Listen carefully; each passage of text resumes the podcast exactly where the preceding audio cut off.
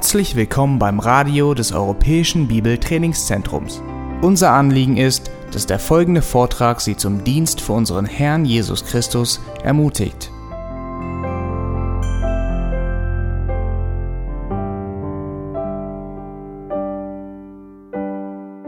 Oft stellen Kinder die Liebe ihrer Eltern in Frage, weil sie alles, was die Eltern für sie tun, für selbstverständlich nehmen.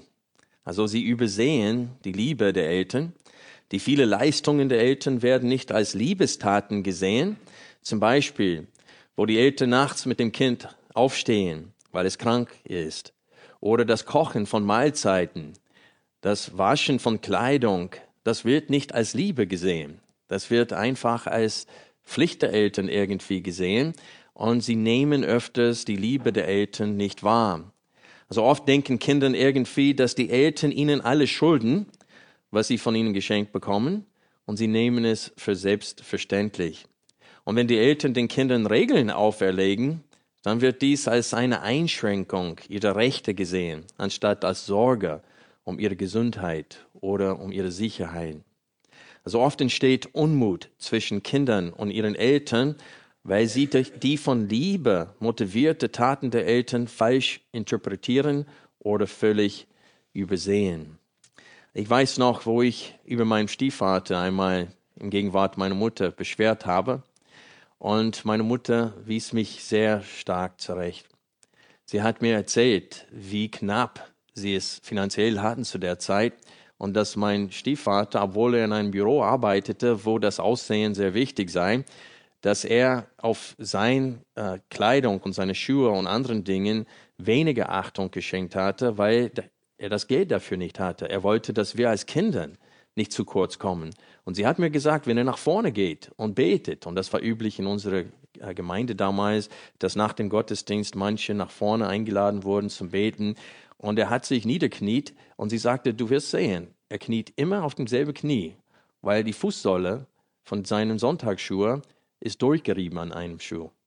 Und das will er nicht, dass die Leute das sehen. Also er kniet auf dem anderen Knie, damit diese Fußsohle auf dem Boden bleibt. Und sie hat mich regelrecht geschämt, indem sie mir erzählt hat, alles, worauf er verzichtet, nur damit ich nicht zu kurz komme. Und ich war nicht mal sein leiblicher Sohn, sondern Stiefsohn. Und ich musste mich nachher schämen, weil meine Mutter mir die Augen geöffnet hatte für die Große der Liebe meines Stiefvaters für mich. Ich habe diese Liebe völlig übersehen. Und genau dasselbe tut der Prophet Malachi für Israel. In dem Buch Malachi, und ich bitte euch, dieses Buch aufzuschlagen, und das Buch ist sehr genauso leicht zu finden wie das Buch 1. Mose, weil es ist das letzte Buch im Alten Testament vor dem Matthäus-Evangelium. Und in diesem Buch weist Gott Israel zurecht, weil sie seine Liebe nicht sehen. Und er stellt seine Liebe für sie unter Beweis. Wir lesen die ersten fünf Verse gemeinsam. Malachi, Kapitel 1, Vers 1. Ausspruch, Wort des Herrn an Israel durch Malachi. Ich habe euch geliebt, spricht der Herr, aber ihr sagt, worin hast du uns geliebt? Hatte Jakob nicht einen Bruder, Esau? spricht der Herr. Und ich habe Jakob geliebt, Esau, Esau aber habe ich gehasst. Und ich habe seine Berge zum Ödland gemacht und seinen Erbesitz den Schakalen der Steppen überlassen. Wenn Edom sagt, wir sind zerschmettert, werden aber die Trümmerstätten wieder aufbauen, so spricht der Herr der Herrscharen. Sie werden bauen, ich aber werde niederreißen. Und man wird sie nennen Gebiet der Gottlosigkeit und das Volk, das der Herr bis ins Ewigkeit verwünscht hat. Und euer Augen werden es sehen und ihr selbst werdet sagen, groß erweist sich der Herr über das Gebiet Israels hinaus. Lasst uns kurz beten. Vater im Himmel, wir bitten um deinen Segen heute Morgen. Wir bitten um deinen Beistand, dass dein Geist uns erleuchtet, unsere Augen auftut, damit auch wir deine Liebe nicht übersehen. Hilf uns anhand dieses Textes, anhand dieses Kontrast, wie du mit Israel umgegangen bist gegenüber von Edom, dass wir durch diesen Kontrast verstehen die Größe deiner Liebe auch für uns.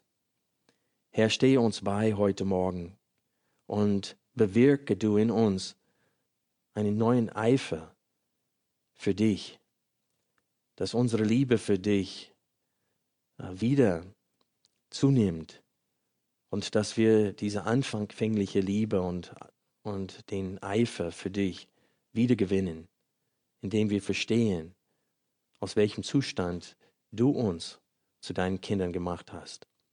In Jesu Namen bitten wir dich darum. Amen. Also Malachi fängt an und in manchen Übersetzungen steht es, diese Last des Herrn. Gott hat etwas auf dem Herzen und er will es Israel erteilen. Und Gott fängt an in Vers 2 mit einer gewaltigen Aussage, nämlich, ich habe euch geliebt, spricht der Herr. Also, wie hätten sie diese Aussage auffangen müssen? Also, das ganze Volk hätte darauf reagieren müssen wie Regen in der Wüste. Wenn, wenn es in der Wüste regnet, die, dieser Erdboden ist so trocken, es saugt diesen Regen auf. Und Israel hätte sich so freuen müssen über diese Aussage wie die Wüste über den Regen.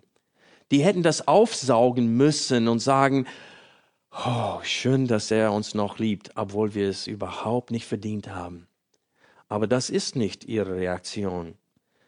David hat damals gesagt, weil er wusste, wie sündhaftig er selbst war vor Gott und wie klein und unbedeutend vor seinem Schöpfer, hat er geschrieben, wer sind wir, dass du an uns denkst? Wer ist der Mensch, dass du seine gedenkst? Wer sind wir? Aber Israel reagierte ganz anders. Ihre Reaktion in Vers 2, aber ihr sagt, worin hast du uns geliebt? Also die stellen regelrecht in Frage, ob Gott sie wirklich liebt. Warum? Weil sie enttäuscht sind. Gott hat Israel gewaltige Verheißungen versprochen. Er hat denen versprochen, aus allen ihren äh, äh, Leiden unter den Nationen zu retten, sie wieder in das Land hineinzuführen und sie und dass der Messias kommen würde, alle ihre Feinde besiegen würde und dass das Volk Israel über alle Nationen herrschen wird. Das hatte Israel versprochen. Wenn wir Daniel lesen, wenn wir Hesekiel lesen, während sie in der Gefangenschaft waren, in diesen 70 Jahren der Gefangenschaft, Gott hat ihnen gewaltige Verheißungen versprochen. Auch in Psalm 2 spricht es davon, dass Gott seinen Sohn senden wird und dass er als König über alle Nationen von Zion aus herrschen wird.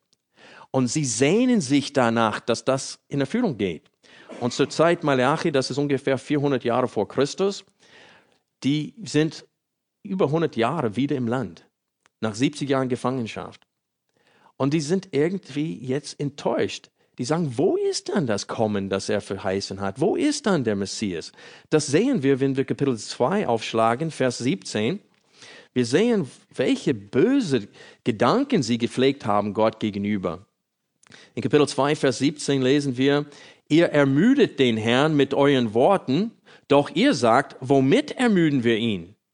Damit, dass ihr sagt, jeder, der Böses tut, ist gut in den Augen des Herrn und an solchen hat er gefallen. Oder wo ist der Gott des Gerichts? Also sie haben immer noch leiden müssen unter der Herrschaft der Heidenvölker und der Nationen.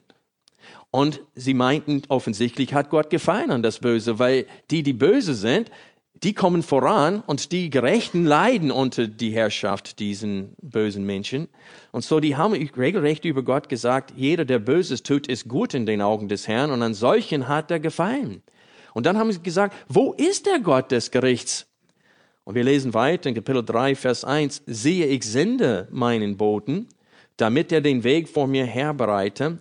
Und plötzlich kommt zu seinem Tempel der Herr, den ihr sucht und der Engel des Bundes, den ihr herbeiwünscht. Siehe, er kommt, spricht der Herr der Herrscharen. Aber dann kommt Vers 2. Wer aber kann den Tag seines Kommens ertragen? Und wer wird bestehen bei seinem Erscheinen?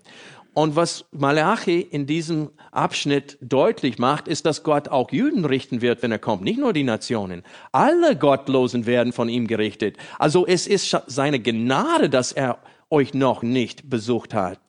Ihr wünscht, dass der Messias kommt, weil ihr über die Nationen herrschen wollt. Aber ihr seid nicht würdig, euer Messias. Und so sie sind mit Gott enttäuscht, weil sie meinten, der Messias hätte schon längst kommen müssen. Sie haben es satt darauf zu warten und stellen Gott böse äh, Sachen unter, indem sie sagen, offensichtlich hat Gott gefallen an das Böse, denn er tut nichts dagegen. Wir lesen dasselbe in Kapitel 3, Vers 13. Eure Worte sind anmaßend gegen mich, spricht der Herr. Ihr aber sagt, was bereden wir gegen dich? Ihr sagt, Nichts bringt es, Gott zu dienen. Überlegt euch. Das ist eine harte Aussage gegen Gott. Nichts bringt es, Gott zu dienen. Und was ist der Gewinn, dass wir für seinen Dienst sorgen und dass wir in Trauer einhergehen vor dem Herrn der Herrscharen? Und nun, wir preisen die Frechen glücklich. Sie kamen sogar noch voran, als sie gottlos handelten. Ja, sie versuchten Gott und kamen davon.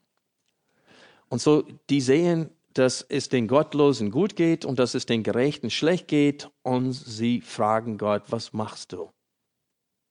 Und sie sind mit ihm enttäuscht und deswegen sehen sie die Liebe Gottes nicht.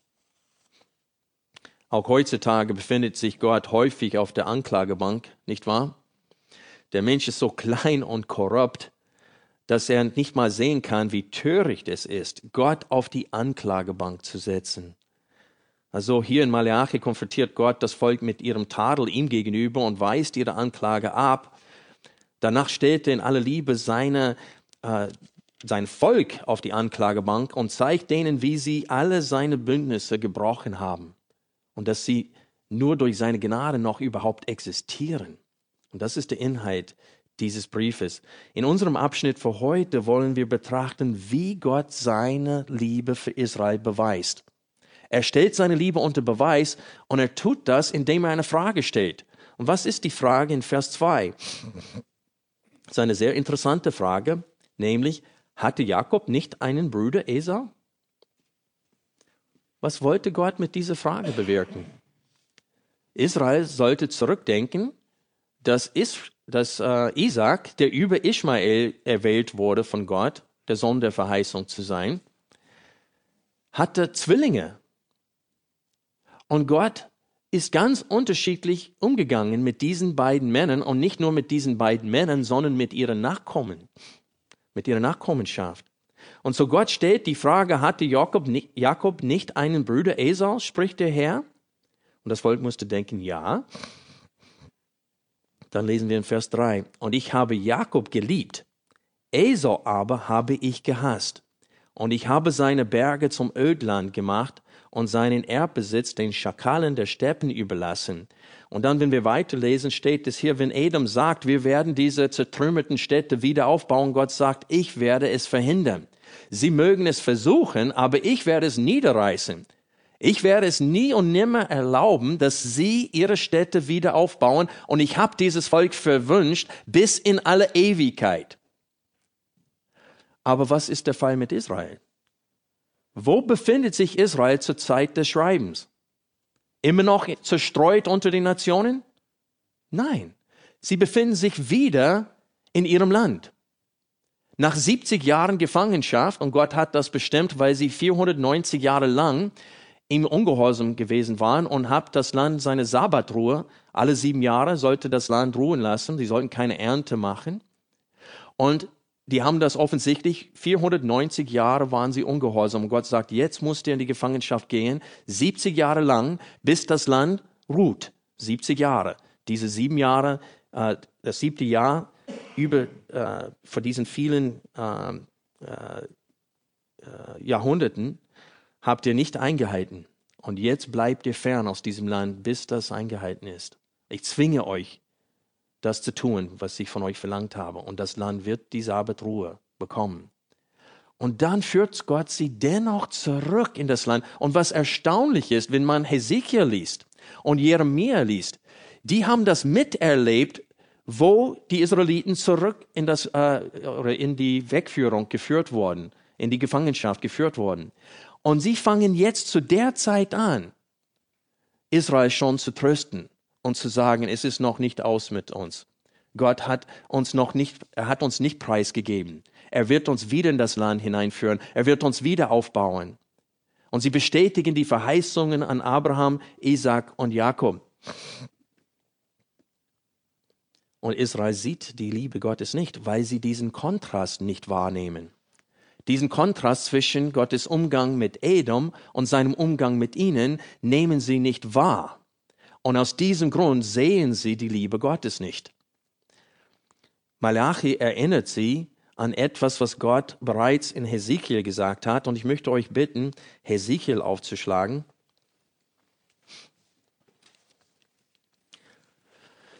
In Hesekiel Kapitel 35 prophezeit Gott genau das, was hier in Malachi beschrieben wird, nämlich, dass er ihre Städte auch zum Trümmerstädte machen wird.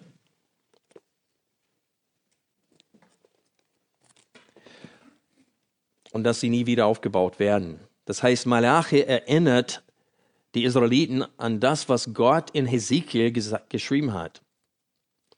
In Hesekiel Kapitel 35, Vers 1 lesen wir, und das Wort des Herrn geschah zu mir so, Menschensohn, richte dein Gesicht gegen das Gebirge Seer, und das, sind, das ist, wo Edom wohnte, und weissage über es und sage zu ihm, so spricht der Herr, Herr, siehe, ich will an dich, Gebirge Seer und ich strecke meine Hand gegen dich aus und mache dich zum Entsetzen und Grausen.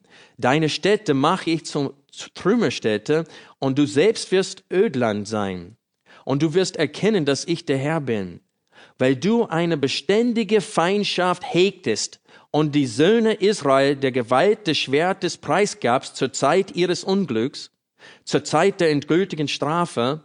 Darum so wahr ich lebe, spricht der Herr, Herr, ja, ich mache dich zu Blut, und Blut wird dich verfolgen, weil du Blut nicht gehasst hast, soll Blut dich verfolgen. Und ich mache das Gebirge sehr zum Entsetzen und Grausen und rotte den, der hinzieht und zurückkehrt aus ihm aus. Und seine Berge fühlen, fühle ich mit seinen Erschlagenen an. Auf deinen Hügeln und in deinen Tälern und in allen deinen Bachrinnen sollen vom Schwert Erschlagene fallen. Zu ewigen Einöden mache ich dich, und deine Städte sollen nicht mehr bewohnt werden, und ich, und ihr werdet erkennen, dass ich der Herr bin. Und wir sehen, warum Gott so sauer auf Edom ist.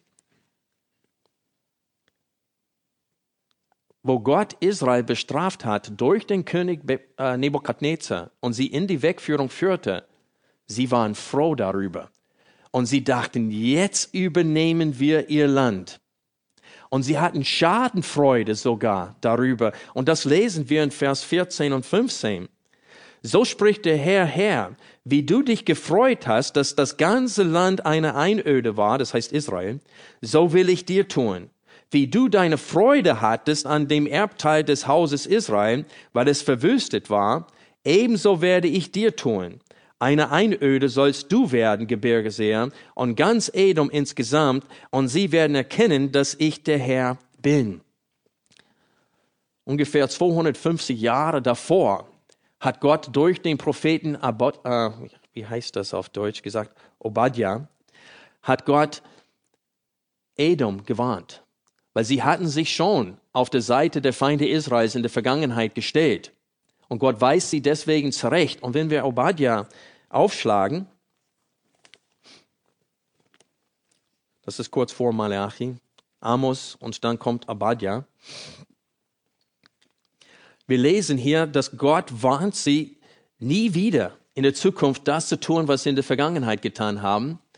Das heißt, sich auf der Seite der Feinde Israels zu stellen.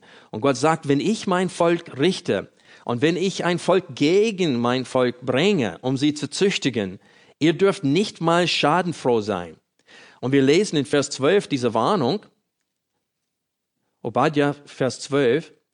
Und nun sieh nicht schadenfroh auf den Tag deines Bruders, auf den Tag seines Missgeschichts, Und freue dich nicht über die Söhne Juda am Tag ihrer Vernichtung und reiß nicht dein Maul auf am Tag der Not. Und komm nicht in das Tor meines Volkes am Tag ihres Verderbens. Und gerade du, siehe nicht schadenfroh auf sein Unheil am Tag seines Verderbens und strecke deine Hand nicht nach seiner Habe aus am Tag seines Verderbens. Und steh nicht am Engpass, um seine Flüchtlinge auszurotten und liefere seine Entronnenen nicht aus am Tag der Not. Denn nah ist der Tag des Herrn über alle Nationen. Wie du getan hast, wird dir getan werden. Dein Tun wird auf deinen Kopf zurückkehren. Also Gott sagt denen 250 Jahre im Voraus, dass sie nicht mal das Recht haben, schadenfroh zu sein, wenn er ins Gericht geht mit seinem Volk Israel.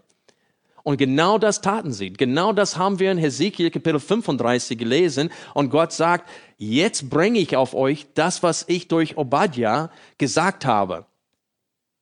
Und ich werde euch nie und nimmer wieder aufbauen. Und jetzt schlagen wir Hesekiel Kapitel 36 nochmal auf.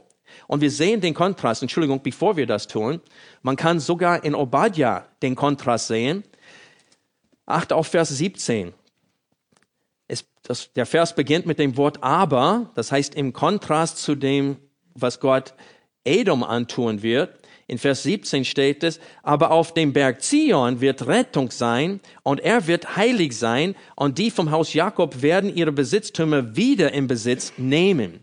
Und so hier sehen wir einen Kontrast. Ich werde euch verwünschen bis in Ewigkeit, aber Israel werde ich wieder in das Land hineinführen. Und genau dasselbe sehen wir in Hesekiel, Kapitel 36. Und das ist, wo es von dem neuen Bund spricht und wo Gott in 35 Vers 1 gegen die Gebirge sehr äh, prophezeit hatte. Jetzt spricht er über die Berge Israels, Kapitel 36 Vers 1, Hesekiel. Und du, Menschensohn, weissage über die Berge Israels und sprich, Berge Israels, hört das Wort des Herrn. Und dann in Vers 2 bis eigentlich Vers 7 äh, wiederholt er den Grund seines Zorns gegen Edom. Und wir lesen in Vers 5, darum, so spricht der Herr Herr, wahrlich, im Feuer meines Eifers habe ich gegen den Rest der Nationen geredet und gegen Edom insgesamt, die sich mein Land zum Besitz gemacht haben, mit der ganzen Schadenfreude des Herzens, mit Verachtung der Seele, um sein Weideland zur Plünderung zu haben. Und so Gott wiederholt hier nochmal bevor er den Segen über Israel ausspricht, was er mit Edom vorhat und warum. Und dann kommt dieser starke Kontrast in Vers 8. Ihr aber Berge Israels, ihr werdet für mein Volk Israel euer Zweige treiben und euer Frucht tragen, denn sie sind nah dran zu kommen. Denn siehe, ich werde zu euch kommen und ich will mich zu euch wenden und ihr werdet bebaut und besät werden. Und ich werde die Menschen auf euch vermehren, das ganze Haus Israel insgesamt, und die Städte werden wieder bewohnt sein und die Trümmerstätten aufgebaut werden, und ich werde Menschen und Vieh auf euch vermehren, und sie werden sich vermehren und fruchtbar sein. Und Gott sagt, ich werde euch mehr Gutes tun als in euren Anfangen. Und so Gott verspricht Israel, dass er sie nicht preisgeben wird, dass er sie nicht aufgeben wird, obwohl ihre Taten nach ihr, wenn er sie nach ihren Taten richten würde, würde er genau dasselbe mit ihnen machen wie bei Edom. Und das ist das, was wir hier wahrnehmen müssen. Der einzige Grund, warum Gott anders mit Israel umgeht, ist nicht, weil sie besser waren. Denn wir lesen hier in Kapitel 36 weiter. Lass uns ab Vers 16 weiterlesen. Und das Wort des Herrn geschah zu mir so, Menschensohn, als das Haus Israel noch in seinem Land wohnte, da machten sie es unrein durch ihren Weg und durch ihre Taten, wie die Unreinheit der Monatsregel war ihr Weg vor mir. Da goss ich in meinen Grimm über sie aus wegen des Blutes, das sie im Lande vergossen und weil sie es mit ihren Götzen unrein gemacht hatten. Und ich versprengte sie unter die Nationen und sie wurden in die Länder zerstreut nach ihrem Weg und nach ihren Taten richtete ich sie. So kamen sie zu den Nationen. Aber wohin sie auch kamen, da entweihten sie meinen heiligen Namen, indem man von ihnen sagte, das Volk des Jahwes, des Herrn sind diese, und aus seinem Land haben sie hinausziehen müssen. Da tat es mir leid um meinen heiligen Namen, den das Haus Israel unter den Nationen entweiht hatte, wohin sie auch kamen. Darum sage zum Haus Israel, so spricht der Herr Herr, nicht um euretwillen handle ich, Haus Israel, sondern um meines heiligen Namens willen, den ihr entweiht habt unter den Nationen, zu denen ihr gekommen seid. Was Gott hiermit offenbart ist, ich führe euch zurück in das Land, nicht weil ihr es verdient habt, nicht um euretwillen tue ich das, sondern um meines heiligen Namens willen, der unter den Nationen euretwegen entweiht wurde. Deswegen stehe ich auf und handle und tue anders mit euch als mit den anderen Völkern, damit man versteht, dass ich euer Gott bin und dass ich handle und dass ich nicht schwach bin. Und Gott spricht hier, verspricht Israel große Sachen hier. Wir lesen weiter ab Vers 23. Und ich werde meinen großen, unter den Nationen entweihten Namen heiligen, den ihr mitten unter ihnen entweiht habt. Und die Nationen werden erkennen, dass ich der Herr bin, spricht der Herr, Herr, wenn ich mich vor ihren Augen an euch als heilig erweise. Und ich werde euch aus den Nationen holen und euch aus allen Ländern sammeln und euch in euer Land bringen. Und ich werde reines Wasser auf euch sprengen und ihr werdet rein sein. Von all euren Unreinheiten und von all euren Götzen werde ich euch reinigen. Und ich werde euch ein neues Herz geben und einen neuen Geist in euren Inneres geben. Und ich werde das steinerne Herz aus eurem Fleisch wegnehmen und euch ein fleischernes Herz geben und ich werde meinen Geist in eures Inneres geben und ich werde machen, dass ihr in meinen Ordnungen lebt und meine Rechtsbestimmungen bewahrt und tut. Wie oft lesen wir in diesem Abschnitt, ich werde, ich werde, ich werde, ich werde. Wer ist der Handelnde hier? Gott. Und deswegen dürfen wir nicht auf die Idee kommen, dass Gott anders mit Israel verfährt als mit Edom oder mit anderen Nationen, weil Israel irgendwie besser ist. Die sind kein bisschen besser. Es gibt nichts in ihrem Gedankenwelt, nichts in ihrem Herzen, das Gott, Gottes Liebe zu sie ziehen würde. Und in Hesekiel Kapitel 20 sagt Gott mehrfach, fünfmal, ich dachte, ich überlegte es mir, euch zu vernichten, als ihr noch in Ägypten wart. Aber um meines Namens willen und weil ich meine Hand zum Schwur hochgehoben habe, habe ich es nicht getan. Aber ihr habt mich wirklich auf die Probe gestellt. Und ich habe es überlegt.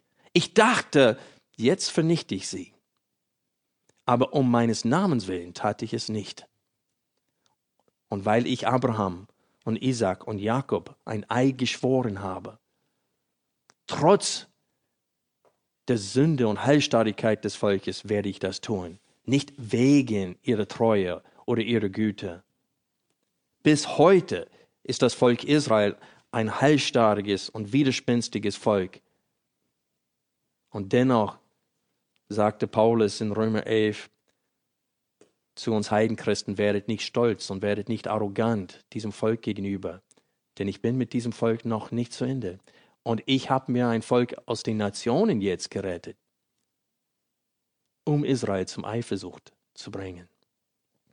Und so ist es wichtig für uns zu verstehen, dass Gott handelt anders mit Israel als mit Edom.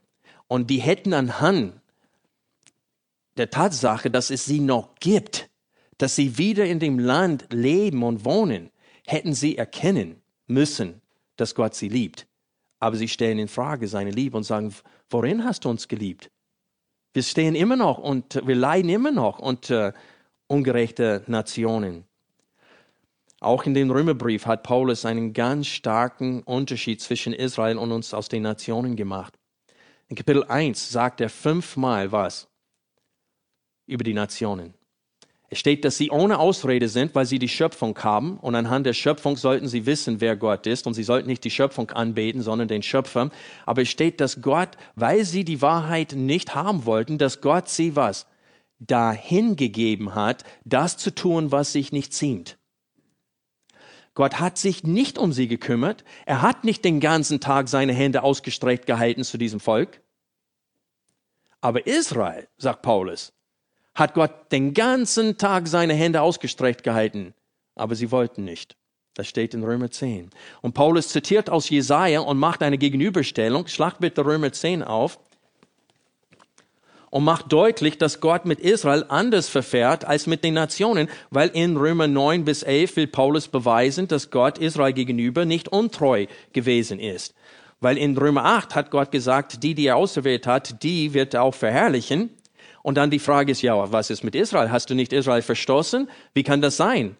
Wie kann unser Heil sicher sein? Wie können wir gewiss sein, wie du, Paulus, dass die Liebe Gottes kein Ende haben wird mit uns, wenn er ein Ende mit Israel macht? Und so Paulus erklärt in Römer 9 bis 11, das, was er in Römer 8 behauptet hatte, dass nämlich, dass nichts uns von der Liebe Gottes trennen kann. Und in Römer 10 sagt er, am Ende macht er diesen Kontrast. Ab Vers 19. Aber ich sage, hat Israel es etwa nicht erkannt? Zuerst spricht Mose, ich will euch zur Eifersucht reizen über ein Nichtvolk, über eine unverständige Nation will ich euch erbitten. Das heißt, er, erbitten. Das heißt, Gott wird die Nationen, die er dahin gegeben hat, die er abgeschrieben hat, außer ein paar wenige, die er äh, gerettet hat aus den Nationen, wie die Hure Rahab zum Beispiel.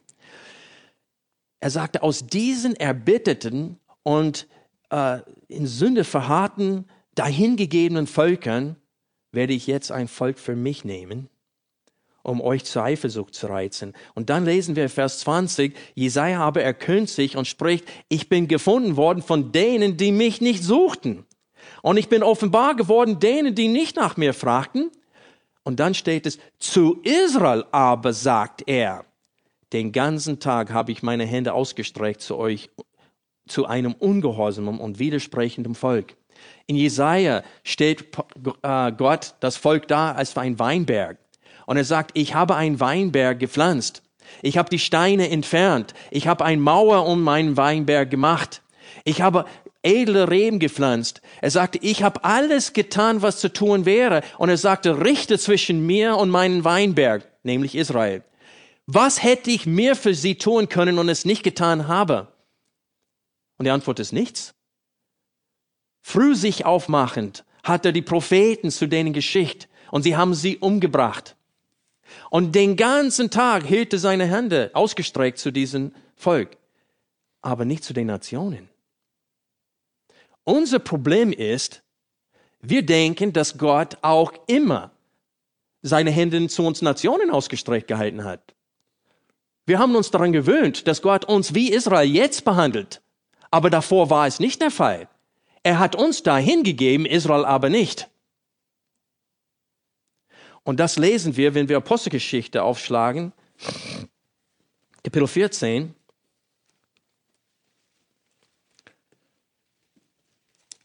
Paulus spricht zu denen aus den Nationen und erklärt, wer Gott ist, der Himmel und Erde und das Meer geschaffen hat. Und wir lesen ab Vers 16. Paulus spricht von Gott und er sagt, er ließ in den vergangenen Geschlechtern alle Nationen ihren eigenen Wegen gehen, weil er sie da hingegeben hat. Genau das, was Paulus in Römer 1 beschrieben hat. Er ließ sie gehen. Israel ließ er nicht gehen, die Nationen schon. Deswegen in Epheser 2 spricht Paulus von die, die nah sind und von die, die fern sind. Und wir sind die, die fern waren. Israel war nah, weil Gott sie nicht gehen ließ. Und dann steht es hier, dass Gott schuldlos ist, auch wenn er die Nationen gehen ließ, weil es steht in Vers 17, obwohl er sich doch nicht unbezeugt gelassen hat, indem er Gutes tat und euch vom Himmel Regen und fruchtbare Zeiten gab und euer Herzen mit Speise und Fröhlichkeit erfüllte. Das ist genau das, was Jesus in der Bergpredigt sagte, warum wir unsere Feinde lieben müssen, ist, weil Gott schenkt Regen und Sonnenschein auch den Gottlosen. Die nehmen es aber nicht wahr. Und so er ließ sie einfach gehen, sagt Paulus, aber jetzt ruft er sie. Warum? Um Israel zur Eifersucht zu reizen. Und dann lesen wir in 1730, Apostelgeschichte 1730, Paulus beschreibt den wahren Gott und stellt den unbekannten Gott, den Korinther vor oder den Athenier vor, den Griechen. Zwar hat Gott über die Zeiten der Unwissenheit hinweggesehen, jetzt aber gebietet er allen Menschen an allen Enden Buße zu tun. Jetzt streckt Gott seine Hände auch zu den Nationen aus, wie Israel. Und jetzt bewirkt er einen Überrest unter den Nationen, wie bei Israel. Und das ist sehr wichtig für uns wahrzunehmen. Was ist der Grund, warum Gott mit Israel anders umgeht als mit Edom? Warum ging Gott anders mit Israel um als wie mit allen anderen Nationen? Und wir haben gesehen, es war nicht, weil sie besser waren. Malachi macht Israel deutlich, dass Gottes Liebe für sie völlig unverdient ist. Nach ihrer Ausübung ihres Willens hätte Gott sie schon längst aufgeben müssen, ein Ende von denen machen müssen. Und das ist genau das, was Ezra gebetet hat. In Ezra Kapitel 9 er geht zurück nach der 70 Jahre Gefangenschaft und kurz nachdem das Volk angekommen ist, sind sie wieder verfallen in denselben Sünden wie davor. Und Ezra reißt Teile von seinem Bart raus und seine Haare raus und sitzt betäubt da und er fragt sich, wie soll es weiter mit uns gehen? Und in Ezra 9 steht er die Frage da, sollte es nicht ganz aus mit uns sein, so dass es gar keinen Überrest mehr gibt? Und was ist die Antwort auf diese Frage? Ja, es sollte, aber es wird nie der Fall sein. Schlag bitte Malachi Kapitel 3 auf. Wir sehen den einzigen Grund, warum es einen Israel immer noch gibt und warum Gott einen Überrest aus diesem Volk immer noch rettet. Und das ist, weil seine Liebe für sie eine erwählende Liebe ist und keine verdiente. Kapitel 3, Vers 6, und hier müssen wir aus der Schlachterübersetzung lesen und auch die, nicht die, die Schlachter 2000 ist auch okay da, aber die ältere Schlachter ist noch besser. Da steht es, denn ich, der Herr, verändere ich mich nicht. Darum seid ihr Kinder Jakobs nicht aufgerieben worden. Es ist interessant, dass Paulus selbst, wo er in Römer 9 bis 11 beweisen will, dass Gott Israel gegenüber nicht untreu gewesen ist, dass er sie nicht preisgegeben hat, trotz ihrer Heilstarrigkeit. Er zitiert von Maleachi und sagt, Jakob habe ich geliebt, aber Esau habe ich gehasst. Und er spricht über Jakob und Esau. Und was will Paulus deutlich machen in Römer 9? Ich lese die Verse 10 bis 13 vor. Nicht allein aber bei ihr war es so, sondern auch bei Rebekka, als sie von einem, von unserem Vater Isaac schwanger war. Denn als die Kinder, das heißt Jakob und Esau, noch nicht geboren waren und weder Gutes noch Böses getan hatten, damit der nach freier Auswahl gefasste Vorsatz Gottes bestehen bliebe, nicht aufgrund von Werken, sondern aufgrund des Berufenden, wurde zu ihr gesagt, der Ältere wird dem Jüngeren dienen, wie geschrieben steht, Jakob habe ich geliebt, aber Esau habe ich gehasst. Ist das fair?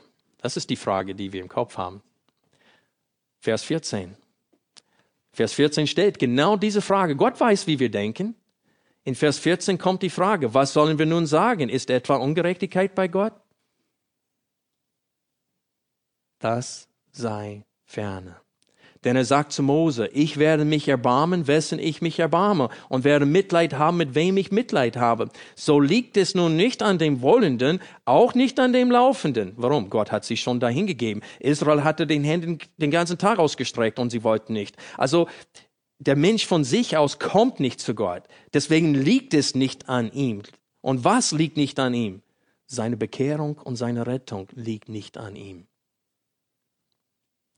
so liegt es nun nicht an dem Wollenden, das wäre freien Willen, auch nicht an dem Laufenden, das wäre Werken, sondern an dem sich erbarmenden Gott.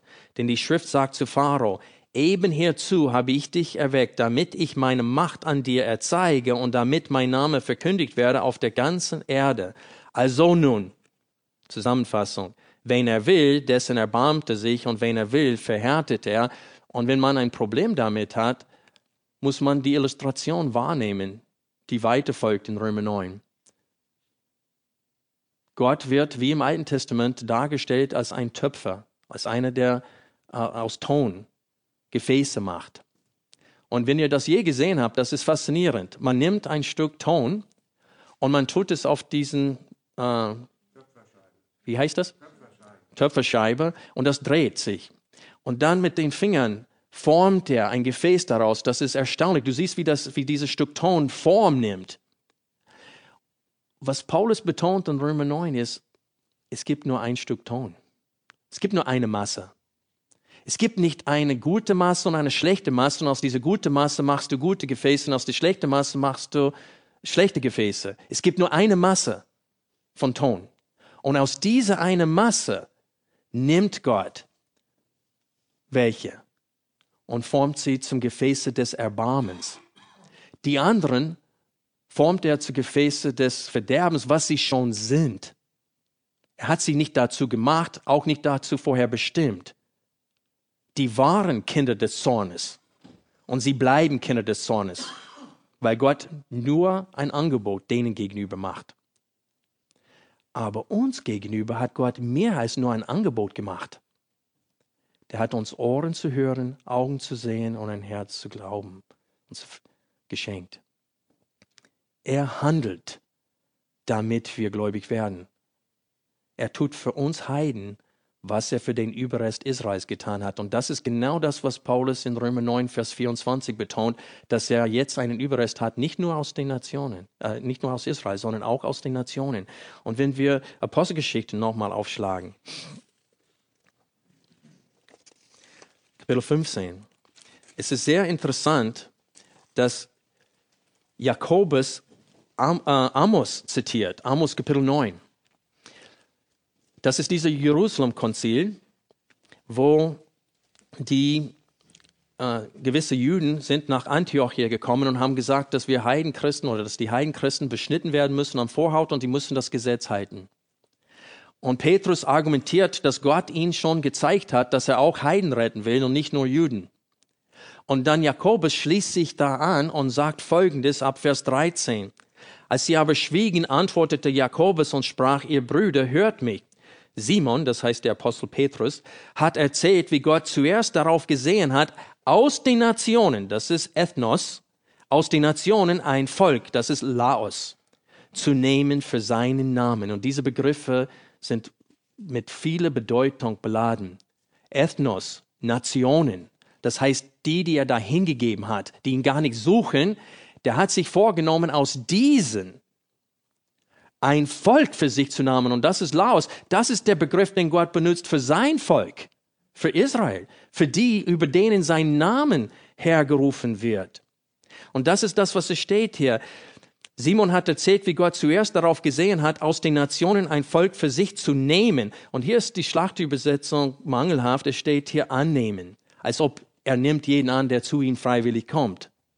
Das ist nicht die Bedeutung dieses Wortes in diesem Zusammenhang. Die Elbefelder übersetzt es richtig hier. Er nimmt ein Volk wie eine Hand, wie ich die Eier sammeln von meinen Hühner. Und ich reiche meine Hand da rein und ich nehme ein Ei da raus. So ist, was hiermit gemeint ist. Gott nimmt sich ein Volk, indem er die Eier einfach in die Hand nimmt und nimmt er zu sich.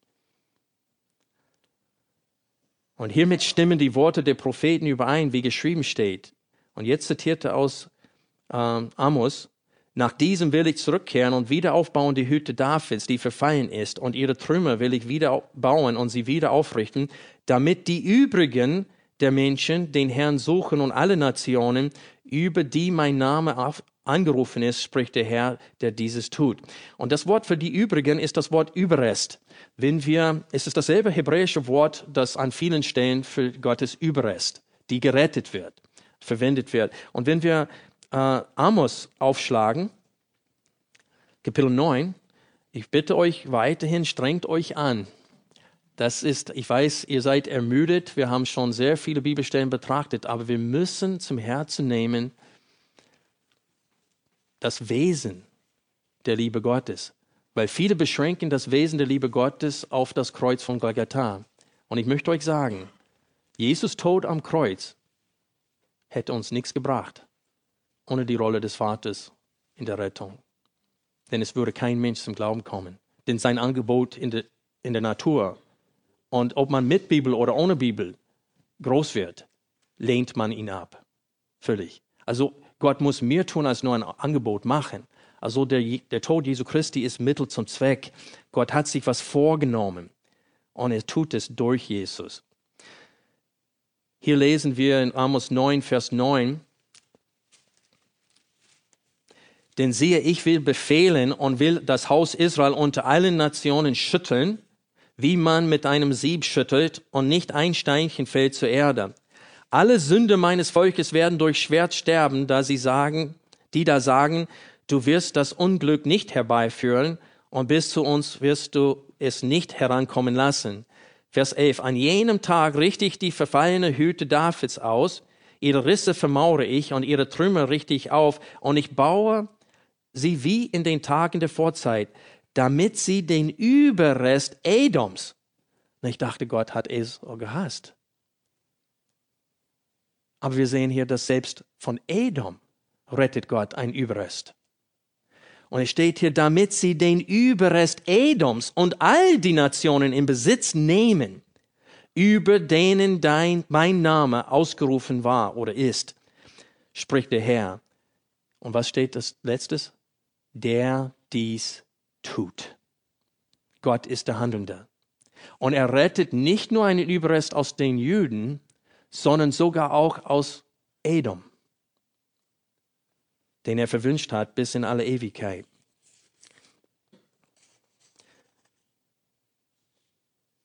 Also hier wird es deutlich, dass es nicht anhand unseres Verhaltens ist. Moses, als er zu dem Volk Israel sprach, in 5. Mose 9 schrieb, denkt nicht, dass es wegen eurer Gerechtigkeit ist, dass Gott in das Land hineinführt.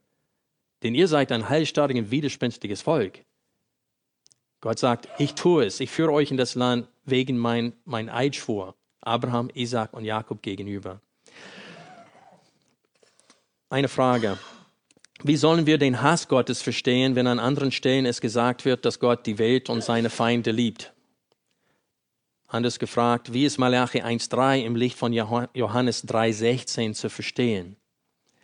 Wir müssen unterscheiden zwischen der allgemeinen Gnade Gottes und seiner spezifischen, erwählenden Gnade. Gott beweist seine Liebe zu allen Menschen, indem er ihnen Zeit zur Buße gibt. Er beweist seine Liebe zu allen Menschen, indem er auch den Gottlosen Sonnenschein und Regen schenkt. Wie wir in Apostelgeschichte 14 gelesen haben, er ließ sich nicht ohne Zeugnis.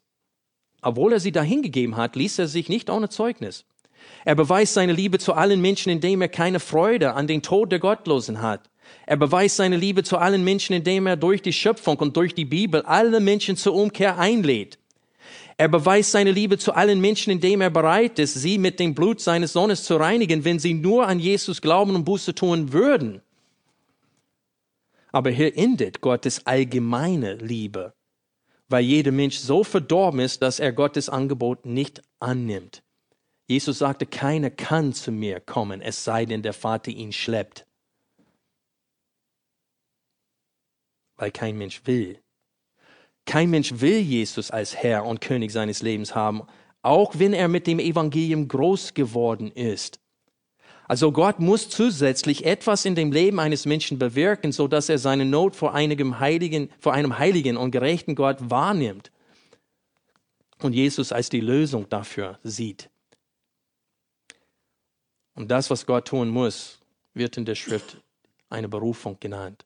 Viele, die diese Lehre nicht wahrhaben wollen, weisen darauf hin, dass Jesus in Matthäus 22, Vers 14 gesagt hat, denn viele sind Berufene, wenige aber Auserwählte. Aber in diesem Zusammenhang hat Jesus von dem Allgemeinrufen Gottes. Und in dem Zusammenhang geht es um das Volk Israel, dass sie waren eingeladen zu einem Fest und wollten nicht kommen. Und dann hat er seine Diener ausgesandt und gesagt, lade alle ein, egal, auf den Beistraßen. Und ich denke, damit sind auch die Heiden gemeint und Sündige. Und es steht, es kamen Sündige und äh, Aufrichtigen. Und es steht da, dass ähm, die, die haben alle eingeladen. Und dann steht es da, der Grund, warum Gott einen gesagt hat, du hast nicht die richtige Kleidung. Und du gehst dorthin, wo es Weinen und Zähneknirschen geben wird. Und dann steht es als Begründung dafür, denn viele sind berufen und wenige aber auserwählt. Und damit macht er klar, nur die Auserwählten kommen zum Glauben. Und Gott hat sie nicht auserwählt, weil er etwas Gutes in ihren Herzen gesehen hat. Das ist eine gewaltige Lüge, die die gesamte Schrift vernichtet, wenn man sagt, dass Gott hat gesehen, wer ihn wählen würde und diese hat, dann hat er gewählt. Dann ist Gott nicht mehr der Handelnde, der reagiert auf etwas Gutes in uns. Alle anderen Stellen, wo es von Auserwählung und Berufung und Vorherbestimmung redet, Berufung ist ein wirksamer Ruf zum Heil. Was meine ich mit wirksam? Ich meine erfolgreich. Gott ruft und wir kommen. Und deswegen hat Jesus gesagt, alle, die der Vater mir gibt, werden zu mir kommen.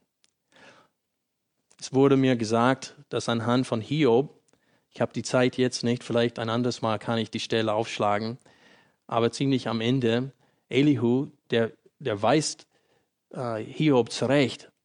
Und in dem Zusammenhang sagt er, er tut, Gott tut es einmal, ein zweites Mal, ein drittes Mal.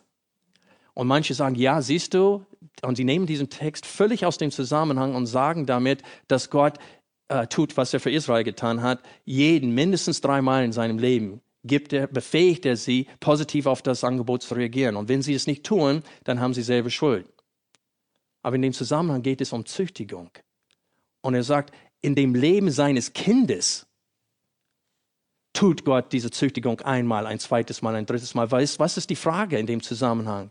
Hiob fragt sich, Gott, warum antwortest du mich nicht?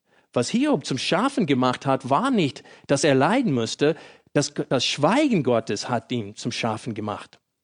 Und in dem Zusammenhang, Elihu sagt ihm, Gott redet auf unterschiedliche Weisen mit seinen Kindern. Er redet nicht immer direkt, sondern auch durch Züchtigung redet er. Und das ist ein gewaltiger Missbrauch der Schrift, diesen Text. Und es zeigt eigentlich, wie verzweifelt die Gegner der Auserwählungslehre sind, wenn sie solche Texte heranziehen als Beweismaterial.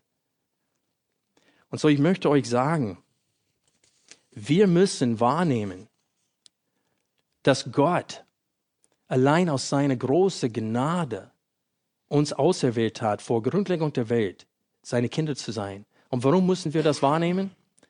Schlag bitte Epheser auf. Paulus befehlt uns, Heidenchristen, an eine Sache, eine gewisse Sache zu denken. Und Paulus schreibt das, nachdem er uns auf dem Herzen, äh, nachdem er schon erklärt hat, wie wir zum Glauben gekommen sind. Denn er beschreibt in Kapitel Epheser 2, 1 bis 3, in welchem Zustand wir waren. Es steht, dass unser Wille des Fleisches auch versklavt war unter den Begierden unseres Fleisches und unsere Gedanken ebenso. Und dass wir von Natur aus Kinder des Zorns waren, dass wir tot in unsere Vergehungen und Sünden waren. Und er beschreibt unseren Zustand und sagt, dass Gott hat gehandelt und seine Kraft angewandt, um uns aus diesem geistlichen toten Zustand, und er betont die Gnade Gottes von Kapitel 1, 3 bis Kapitel 2, Vers 10. Und wo er dann die Gnade Gottes so klar dargestellt hat und dass der Mensch gar keinen Anteil auch an seiner Bekehrung hatte, denn die, der Glaube eine Gabe Gottes ist an seine Auserwählten. In Vers 11 sagt er, deshalb denkt daran. Waran sollen wir denken? Deshalb denkt daran, dass ihr einst aus den Nationen dem Fleisch nach Unbeschnittene genannt von der sogenannten Beschneidung, die im Fleisch mit Händen geschieht, zu jener Zeit ohne Christus wart, ausgeschlossen vom Bürgerrecht Israels und Fremdlinge hinsichtlich der Bündnisse der Verheißung. Und ihr hattet keine Hoffnung und wart ohne Gott in der Welt. Jetzt aber in Christus Jesus seid ihr, die ihr einst fern wart, durch das Blut des Christus nah geworden denn er ist unser Friede. Aber er meint, er macht deutlich hier, wir müssen daran denken, in welchem Zustand wir waren. Wir waren ohne Gott, ohne Hoffnung. Wir waren dahingegeben. Gott hat sich nicht mehr um uns gekümmert, auch wenn er uns äh, ein Zeugnis hinterlassen hat. Wir haben nicht auf dieses Zeugnis reagiert. Und wir waren alle wie Paulus. Egal wie viel Wahrheit wir hatten. Paulus hat die Predigt von Stephanus gehört. Wie hat er darauf reagiert? Wie alle anderen Juden. Ohren zu, Stein in der Hand. Und deswegen sagt er nachher, ich bin es nicht würdig, ein Apostel zu sein. Ich bin es nicht würdig, überhaupt Christ zu sein. Ich bin der Erste unter allen Sünder. Ezra und Paulus haben die Gnade richtig verstanden. Und deswegen hatten sie so eine demütige Haltung Gott gegenüber. Und deswegen haben sie seine Liebe nicht übersehen. Und Paulus ermahnt uns als Heidenchristen hier und sagt, denkt daran, aus welchem Zustand Gott euch gerettet hat. Denkt daran. Und das ist etwas, woran wir uns ständig erinnern müssen. Denn was Ezra gesagt hat, ist auch wahr. Musst du da nicht gegen uns zürnen, bis es ganz aus ist, so dass es keinen Überrest gibt? In Römer 11 redet Paulus über diese Gnade. Und er sagt, auch in der jetzigen Zeit rettet Gott einen Überrest aus den Juden. Und er lässt uns erkennen, was die Basis dieser Entscheidung ist. Dass es einfach Gnade ist. Ich sage nun, hat Gott etwa sein Volk verstoßen? Das ist ausgeschlossen.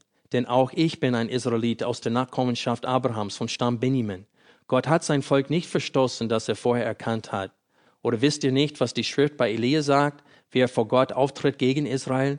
Herr, sie haben deine Propheten getötet, deine Altäre niedergerissen, und ich allein bin übrig geblieben, und sie trachten nach meinem Leben. Aber was sagt ihm die göttliche Antwort? Ich habe mir siebentausend Mann übrig bleiben lassen, die vorbei das Knie nicht gebeugt haben. So ist nun auch in der jetzigen Zeit ein Überrest nach Auswahl der Gnade entstanden. Wenn aber durch Gnade, so nicht mehr aus Werken. Seht ihr hier, dass Auswahl der Gnade gegenüber von Werken dargestellt wird? Und wenn es nicht die Entscheidung Gottes war, sondern unsere ist, ist das ein Werksgerechtigkeit und ein falsches Evangelium. Es steht hier, sonst ist die Gnade nicht mehr Gnade. Was nun, was Israel sucht, das hat es nicht erlangt, aber die Auswahl hat es erlangt. Die übrigen jedoch sind verstockt worden. Wenn er sagt, die Auswahl haben es erlangt, war das, weil sie besser waren? Fähiger waren? Nein, weil Gott sich dafür entschieden hat, um seines Namens willen ein Volk für sich zu retten. Und er hat aus uns Gefäße des Erbarmens gemacht. Und er hätte genauso gut Gefäße des Zornes aus uns machen können. Gott ist nicht mal verpflichtet, uns ein Angebot zu machen. Und das ist unser Problem. Wir denken, dass Gott uns irgendwie etwas schuldig. Wir sind wie Kinder, die alles für selbstverständlich nehmen und meinen, dass Gott muss jeden Tag mit seinen Händen ausgestreckt halten. Das tat er für Israel. Und die Nationen hat er durch die Schöpfung ständig eingeladen. Es ist wichtig für uns zu verstehen, diese Wahrheit. Denn wir übersehen auch Gottes Liebe in der jetzigen Zeit. Und wir stellen Gott auch auf die Anklagebank. Wir meinen, wenn gewisse Dinge in unserem Leben nicht richtig laufen, wenn ich die Arbeitsstelle nicht bekomme, die ich haben möchte, wenn gewisse Dinge nicht so sind, wie wir es haben wollen, wenn wir unterdrückt werden, vergessen wir das Wort des Tröstes, wie es in Hebräer 12 steht, den Gott liebt, den züchtigt er. Er schlägt jeden Sohn, den er annimmt. Und das ist, was übrigens in, Hebrä äh, in Hiob gemeint ist. Wir öfters stellen Gottes Liebe für uns in Frage und leben nicht in Licht dieser Liebe und unterschätzen die Größe dieser Liebe, weil wir reduzieren seine Liebe auf ein, runter auf ein Angebot. Und er hat viel mehr getan für uns als nur das. Das hat Israel nichts genützt und es hätte uns auch nichts genützt. Er tut viel mehr als nur die Hände ausstrecken. Und so viele Christen reduzieren seine Liebe auf nur das. Kommt bitte. Und verleugnen das Wesen der Liebe und das Wesen der Gnade. Laut Maleachi, was ist der Beweis, dass Gott Israel liebt? Laut Römer 9 bis 11, was ist der Beweis, dass Gott Israel liebt? Dass er ein Volk für sich, ein Überrest, rettet, obwohl sie es nicht verdient haben. Das ist der Beweis seiner Liebe. Wer diesen Beweis verleugnet, braucht sich nicht wundern, wenn er immer wieder Durchstrecken in seinem christlichen Leben hat. Und als Ermahnung an uns zum Schluss, als Anwendung, möchte ich die Worte von Paulus wiederholen. Denkt daran, dass ihr einst ohne Gott und ohne Hoffnung wart in der Welt. Aber Gott in seiner großen Liebe hat uns zu seinen Kindern gemacht. Und das ist der Beweis seiner Liebe, dass wir glauben und dass wir in diesem Glauben ausharren und dass wir eines Tages verherrlicht werden.